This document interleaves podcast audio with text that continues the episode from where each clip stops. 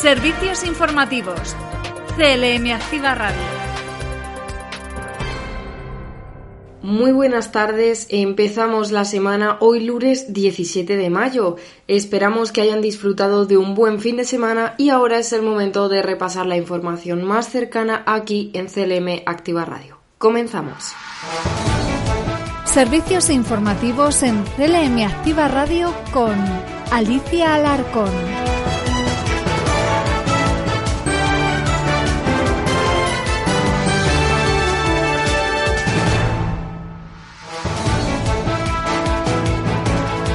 El Gobierno de Castilla-La Mancha ha invertido 90.000 euros para mejorar las infraestructuras del Parque Natural del Barranco del Río Dulce. Así, el consejero de Desarrollo Sostenible, José Luis Escudero, ha anunciado que el Parque Natural contará con un nuevo aparcamiento con capacidad para cerca de 100 vehículos. También el Gobierno de Castilla-La Mancha amplía en 3 millones de euros la línea de microcréditos para pymes y autónomos afectados por la COVID-19. La consejera de Economía, Empresas y Empleo, Patricia Franco, ha destacado que desde el Gobierno regional han movilizado cerca de 23 millones de euros a través del Instituto de Finanzas. Y el Gobierno regional llevará este año a su edición de la Feria Internacional de Turismo la apuesta por posicionar su liderazgo como destino rural y de interior. Además, también llevará el impulso a la especialización de su oferta turística, los espacios dedicados al cine y el LGTBI. Por último, el Gobierno regional ha mostrado todos los detalles del trabajo de la Oficina de Castilla-La Mancha ante la Unión Europea situada en Bruselas al alumnado de varios centros de la región. El motivo ha sido la celebración de actos por el Día de Europa celebrado el pasado 9 de mayo.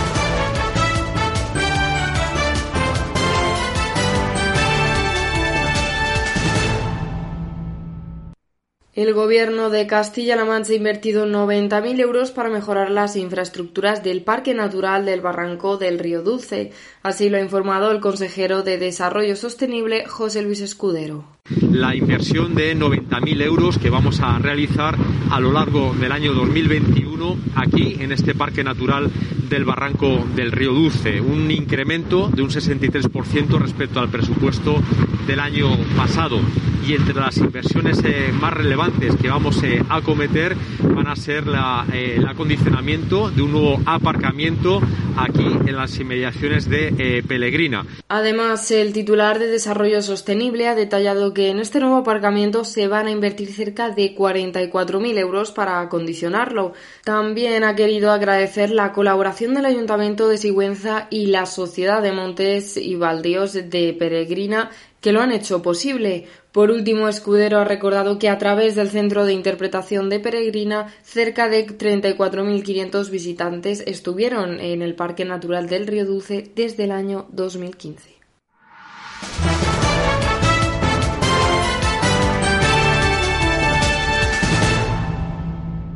También el Gobierno de Castilla-La Mancha amplía en 3 millones de euros la línea de microcréditos para pymes y autónomos afectados por la COVID-19. Así lo ha anunciado la consejera de Economía, Empresas y Empleo, Patricia Franco. En plena pandemia COVID hemos activado otros recursos, como entre otros los microcréditos o micropréstamos a pymes y autónomos. Salimos con 5 millones de euros, lo ampliamos a 10 millones de euros y ya lo hemos ampliado en, vamos, eh, hemos decidido ampliarlo en 3 millones de euros adicionales. Esto para dar respuesta al alto número de demanda que estamos teniendo. Más de 13 millones de euros solicitados, por tanto, pues llevamos a cabo una nueva ampliación para dar respuesta. La propia consejera ha sido la encargada de inaugurar la jornada bajo el título Financiación Estratégica impulsando el futuro empresarial en Castilla-La Mancha. Además, Patricia ha destacado el poder transformador de los fondos europeos del programa Next Generation en la economía regional. En esta línea también ha subrayado la importancia de contar con el trabajo conjunto de las administraciones públicas y la iniciativa privada para su desarrollo en la región. Por último, ha señalado que el gobierno de Paje es un firme aliado del desarrollo empresarial y ha recordado la iniciativa del Ejecutivo para impulsar proyectos tanto públicos como privados. Y además, el gobierno regional llevará este año a su edición de la Feria Internacional de Turismo la apuesta por posicionar su liderazgo como destino rural y de interior. Además, llevará el impulso a la especialización de su oferta turística en los espacios dedicados al cine y el LGTBI. Así lo ha avanzado la consejera de Economía, Empresas y Empleo, Patricia Franco. Y también, además, estaremos tanto en Fitur Screen como en Fitur LGTB para dar también una mayor especialización a nuestros activos turísticos. Ahí contaremos con Campo de Cristana, pero también contaremos con nuevos productos turísticos que tienen que ver con las rutas de nuestros escolares, de nuestros niños, que tanto han sufrido también estar bajo las puertas de nuestras casas y que ahora tienen en esos entornos seguros la posibilidad de redescubrir nuestra región. Vamos a aprovechar también para vender la región, para visitarla en moto. También hay cada vez más gente que quiere disfrutar en moto de estos increíbles paisajes y el patrimonio que nos acompaña. Y también vamos a aprovechar para que nuestros parques naturales puedan participar en modelos de gincana, en una actividad que siga permitiendo un turismo cada vez más sostenible, pero cada vez con más actividades que nos incorporen. Por último, Patricia ha remarcado la inauguración de nuevos recursos con la adecuación del Molino Cuervo para reforzar el potencial turístico de la localidad. Por otro lado, el Gobierno regional ha mostrado todos los detalles del trabajo de la Oficina de Castilla-La Mancha ante la Unión Europea al alumnado de varios centros de la región y se ha llevado a cabo con motivo de los actos por el Día de Europa celebrados el pasado 9 de mayo. Así, a lo largo de las jornadas 11 y 12, Virginia Marco ha explicado que la Oficina de Castilla-La Mancha ante la Unión Europea hace un exhaustivo seguimiento de las decisiones que se toman por parte de estas instituciones. Además, ha recalcado que en especial de aquellas que tienen mayor importancia para nuestra región porque les afectan de una forma u otra. También la directora general de Asuntos Europeos ha dicho que su participación en órganos como el plenario o el del Comité de las Regiones también forma parte de sus funciones principales. Por otro lado, desde la oficina se hace una búsqueda constante de oportunidades de financiación para el sector público y privado de la región. Además, se asesora y da información a la ciudadanía y a las entidades públicas y privadas sobre las políticas, programas y proyectos de la Unión Europea. También el personal de esta oficina participa en redes de regiones sobre los temas de más interés para la región. Por último, se coordinan las visitas de representantes del Gobierno regional a Bruselas, así como también de las entidades que requieran apoyo. Servicios informativos. CLM Activa Radio. Y en otras noticias de formato más breve, la Consejería de Desarrollo Sostenible ha participado en un nuevo encuentro del proyecto internacional Bioregio. En él representa a España a través de la Viceconsejería del Medio Ambiente del Gobierno de Castilla-La Mancha. Bioregio es un proyecto avalado por la Unión Europea con su programa Interreg Europe. Además de España, con el Ejecutivo de Castilla-La Mancha participan Finlandia, Francia, Grecia, Eslovaquia y Rumanía con diferentes asociaciones. El objetivo de este proyecto es la creación de espacios comunes de intercambio de ideas y actuaciones para actualizarse por las entidades locales y los gobiernos regionales de sus ámbitos de competencia. Ahora se analizan posibles acciones piloto y en caso de Castilla-La Mancha se ha expuesto eh, al resto de socios los trabajos que se están llevando a cabo en materia de economía circular en la región. En ella, tras ser pioneros aprobando la primera ley de economía circular, la región está desarrollando una estrategia que incluye la gestión de los residuos orgánicos. Por otro lado, estudiantes de seis institutos de formación profesional de la región se formarán en la gestión de emergencias a través del servicio 112. Los estudiantes que han accedido a esta formación están cursando los ciclos de formación profesional de grado medio de emergencias sanitarias y emergencias y protección civil. Los centros que este año han accedido a esta enseñanza son de Cuenca, Ciudad Real y Toledo. Cada uno de los grupos recibe formación sobre el marco jurídico, organizativo y funcional del servicio de emergencias, incidiendo en la actividad del organismo. También se hace hincapié en la Carta de Servicios en vigor cuyo cumplimiento es la garantía para la población. Además, se les da a conocer la aplicación informática de gestión de incidentes con la que actualmente se trabaja en el 112 y se trata de una nueva plataforma llamada Seneca. Esta plataforma supone un avance en la manera de gestionar las incidencias por las utilidades que facilitan la comunicación con la ciudadanía. Por último, recordamos que la formación que se ofrece este año se está desarrollando a través de plataformas online debido a la situación actual de la pandemia generada por la COVID-19.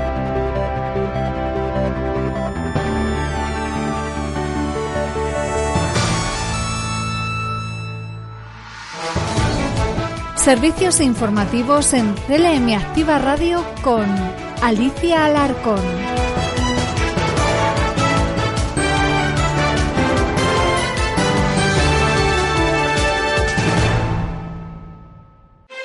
Noticias en CLM Activa Radio. Las noticias más destacadas en Albacete. Y comenzamos la ronda de noticias por provincias con Albacete, donde minutos antes de las 5 de la madrugada de este mismo lunes se ha alcanzado un acuerdo entre la empresa de servicio de limpieza y recogida de basuras y el comité de huelga. Así ha tenido lugar en virtud de la huelga indefinida que debía comenzar este lunes 17 de mayo y es que se ha celebrado una última reunión en las instalaciones de Valoriza en el Parque Empresarial Campoyano, donde ciertos trabajadores permanecían concentrados desde las 10 de la noche a la espera de conocer el resultado final. Las negociaciones se han hecho de rogar ya que se han prolongado durante más de seis horas. Finalmente se ha alcanzado un acuerdo donde se contempla una subida salarial en 2022 del 1,5%. Además, el acuerdo acoge el descanso de dos sábados al mes y el aumento de la paga extraordinaria de feria en 150 euros en 2023 y 200 en 2024. Tras la deliberación, ha quedado desconvocada la huelga y los trabajadores prestarán el servicio este mismo lunes con normalidad. Y por otro lado, el pasado fin de semana ha tenido lugar en el Instituto Alto de los Molinos la fase final de la 32 edición de la Olimpiada Matemática Provincial. A ella se presentaron los 10 alumnos por nivel que habían sido seleccionados previamente en la fase semifinal. Tras una breve recepción, los alumnos realizaron las pruebas siguiendo todos los protocolos establecidos de seguridad. Más tarde realizaron un descanso y a la una del mediodía finalmente terminó la prueba. Además, este año no se han podido realizar las habituales actividades complementarias de convivencia debido a la emergencia sanitaria. Y recordamos que el próximo jueves 20 de mayo tendrá lugar en el Salón de Actos de la Diputación Provincial de Albacete la entrega de premios. Noticias en CLM Activa Radio. Las noticias más destacadas en Ciudad Real. Y en Ciudad Real, Valdepeñas reconoció el pasado fin de semana la constancia y superación de los deportistas de la ciudad en la celebración de la Gala del Deporte 2021. Este gran acto ha tenido lugar en el Teatro Auditorio Municipal. Así fue una cita en la que se reconoció el esfuerzo de 80 deportistas de Valdepeñas, que ha quedado reflejado en innumerables méritos deportivos cosechados durante la pasada temporada. Además, el acto ha contado con limitación de aforo y todas las medidas de seguridad contra la COVID-19. En esta edición, el karateca Jonathan Camacho y la nadadora Beatriz Lerida fueron distinguidos con los premios a los mejores deportistas. La elección de los premios fue realizada por la Comisión Informativa de Deportes y Juventud. Por último, el regidor municipal ha querido dar las gracias a todos los participantes y poner en valor su presencia. Darle las gracias a toda la juventud de Valdepeñas, a todas las mujeres y los hombres, a todas las chicas y los chicos que por acción o por omisión, como monitores o como trabajadores, sencillamente como profesionales o como amateurs, han encontrado en el deporte una forma de vida y en el momento en el que estamos todos es poner en valor que una ciudad es grande porque ellos existen. Por otro lado, el presidente regional anunció el pasado fin de semana una nueva iluminación para los molinos de campo de Criptana.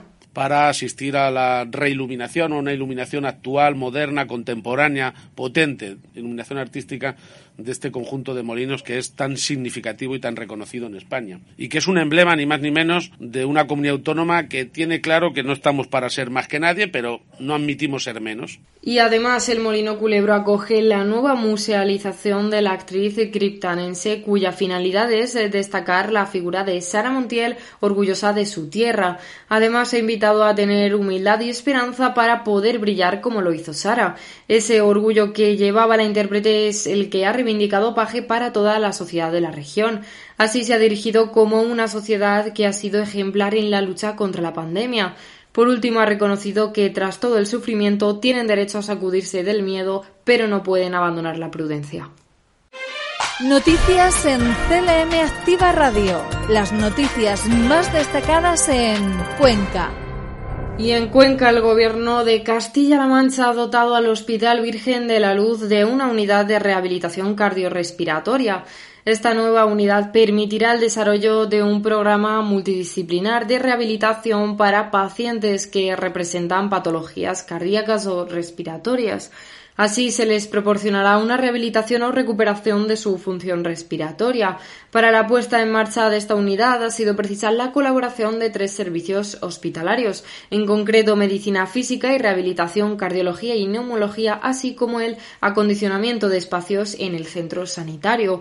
Por otro lado, se trata de una inversión de cerca de 100.000 euros para la adquisición del aparataje necesario y la realización de las obras. Además, el espacio habilitado en un área anexa ha permitido acondicionar un local de 40 metros cuadrados que se destina a esta actividad. También el área ha sido dotada con cuatro bicicletas de rehabilitación con un coste superior a los 24.000 euros. Además, estas bicicletas cuentan con tomas de oxígeno, carro de parada y desfibrilador. Noticias en CLM Activa Radio. Las noticias más destacadas en Guadalajara. Y hablamos ahora de Guadalajara, donde el Gobierno de Castilla-La Mancha celebró el Día Internacional de las Familias con un encuentro con entidades de infancia y familia. La titular de Bienestar Social destacó la importancia de la familia como pilar fundamental de nuestra sociedad y el compromiso del Gobierno de García Paje de continuar contribuyendo a su atención y protección. Desde el Ejecutivo Autonómico se prestan servicios y programas como las aulas de familia. Estas en 2020 han atendido a más de 3.000 familias y a un millar de menores. También ha destacado la mediación familiar que atendió a 690 núcleos familiares y 970 menores. Por último, se ha hablado sobre el programa de acogimiento familiar por el que 545 niños y niñas han recibido el cuidado y atención necesarias para su pleno desarrollo en el seno de 400 familias durante 2020.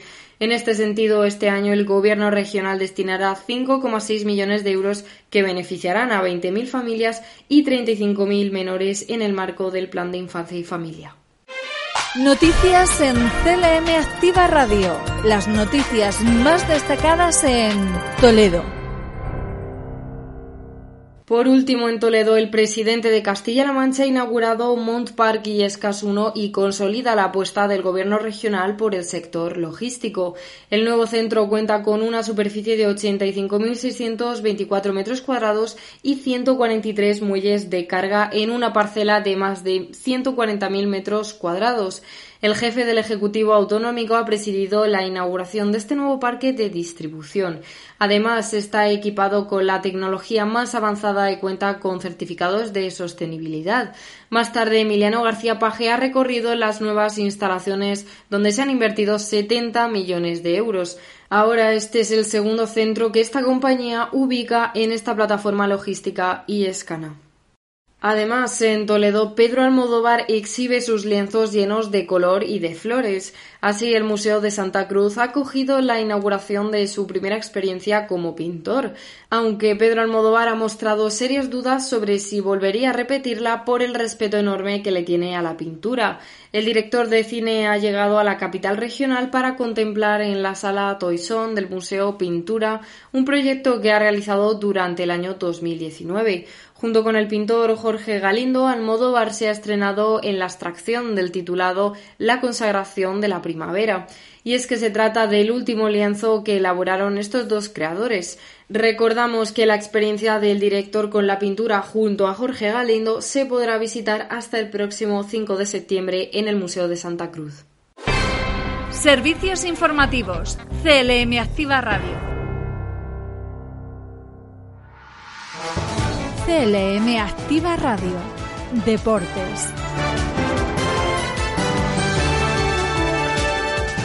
Y en deportes ayer se entregó el premio al primer seleccionado en el sector nacional de balonmano juvenil. Durante los días 14 al 16 de mayo se disputarán los sectores finales del Campeonato de España. En total han participado ocho grupos de cuatro equipos que han competido en toda España durante el pasado fin de semana por ganarse el primer puesto y pasar a la fase final. Ahora queda esta final donde se decidirá el Campeonato de España 2020-2021. Tras la disputa de los siete partidos desde la tarde del viernes 14, ha sido el Cajasur Club Balonmano el primer clasificado, seguido del Alcobendas, el Alarcos y quedando en cuarto lugar el Levante. La alcaldesa de Ciudad Real, Pilar Zamora, ha felicitado al equipo campeón sin olvidar el reconocimiento al esfuerzo del Alarcos que no ha podido ser el ganador.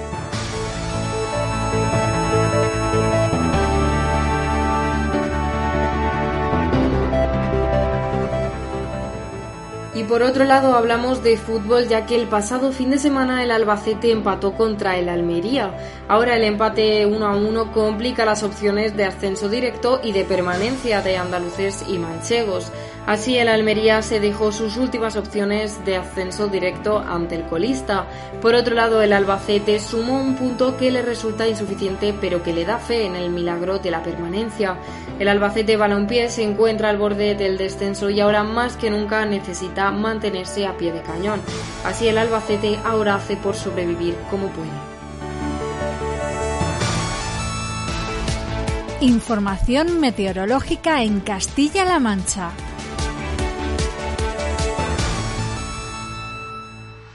Y en el tiempo avanzamos para esta semana que se mantienen las altas temperaturas del pasado fin de semana.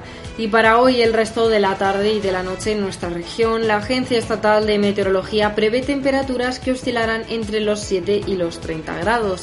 Además, vuelven los cielos nubosos pero sin probabilidad de chubascos en el norte y el oeste de la región. Por provincias y desde el norte, Guadalajara contará con cielos nubosos y presentará las temperaturas más bajas que oscilarán entre los 7 y los 25 grados. Toledo también presenta cielos nubosos en la provincia y temperaturas de entre 12 y 28 grados. Por otro lado, Cuenca cuenta con temperaturas de entre 10 grados de mínima y los 28 grados de máxima. La provincia de Albacete presenta cielos parcialmente nubosos con temperaturas muy altas que presentan mínimas de 13 grados frente a 30 de máxima. Y por último, Ciudad Real cuenta con temperaturas de entre 12 y 29 grados. Y a nivel cultural, la UCLM forma una treintena de personas como intérpretes guías del patrimonio natural y cultural de la provincia de Ciudad Real. Así se han actualizado conocimientos turísticos en el medio rural con el título Interpretación guiada del patrimonio natural y cultural de la provincia. La UCLM ha clausurado la primera edición para poder trabajar en la explicación, conservación y reivindicación del valor del patrimonio ciudadaleño. Se trata de una de las iniciativas recogidas en el convenio de colaboración entre la Universidad Regional y la Diputación Provincial de Ciudad Real dentro del programa Una provincia con historia. Su objetivo ha sido facultar de manera integral y actualizar los contenidos de los profesionales del turismo que actúan en el medio rural de la provincia. El curso ha tenido un mes de duración y ha combinado sesiones teóricas con prácticas para explicar la metodología de la interpretación del patrimonio. Por último, tras el éxito y la buena aceptación del título, se ha previsto una segunda edición del curso para el próximo mes de septiembre.